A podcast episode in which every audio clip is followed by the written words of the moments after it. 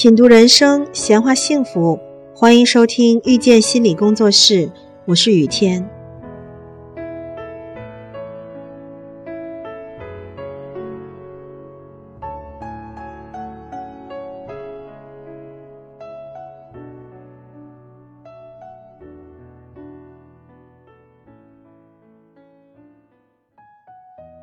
有个女生说，她接受不了自己比别人差，也接受不了另一半不够优秀。她换过很多任男朋友，整天看男朋友不顺眼，分了再找，找了又分，很累。我告诉她，一个人的外在世界往往是内心世界的投射。如果我们对待别人的态度是挑剔的，也就说明了我们对自己并不接纳。一个追求完美的人，往往是对自己最苛刻的人。